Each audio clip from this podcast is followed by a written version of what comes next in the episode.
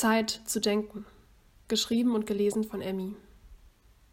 Im blauen Sakko vor dem Glashaus sagt sie deutlich, es ist ernst.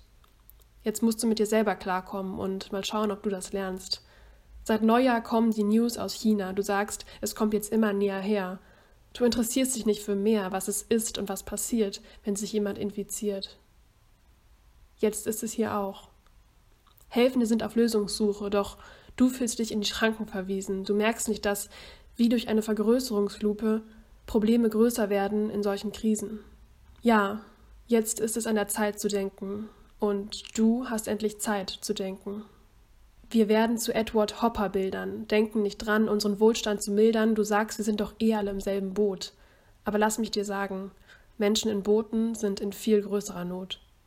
Während wir die Dosen im Keller lagern, erkranken Menschen in überfüllten Lagern. Deine Vorräte werden dich auch nicht beschützen. Viel eher bleibst du auf deinen Gedanken sitzen. Hättest lieber was für die Leute getan. Den Helfenden sollte Dank widerfahren. In der sozialen Distanz, diesem riskanten Tanz zwischen Anstand und Angst, hast du's in der Hand. Jetzt ist es hier. Du willst lieber Fernsehen, putzen, wieder deine Freunde sehen, denkst nicht dran, dein Privileg zu nutzen, schreiben, spenden, tragen, nähen. Du bist bald wieder draußen und bist froh, dass dir nicht mehr die Decke auf den Kopf fällt.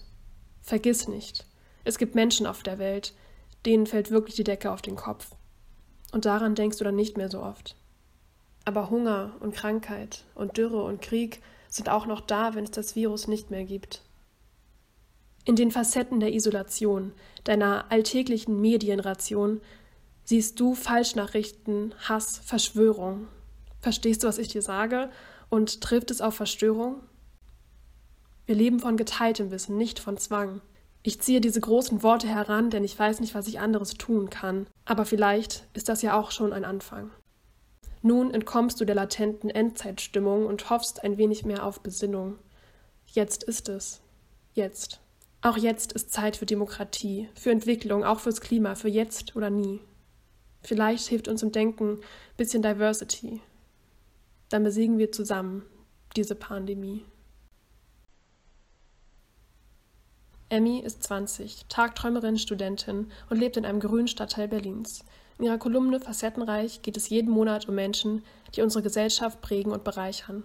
Sie geht der Frage nach, was uns ausmacht, anders macht und was Diversität bedeuten kann.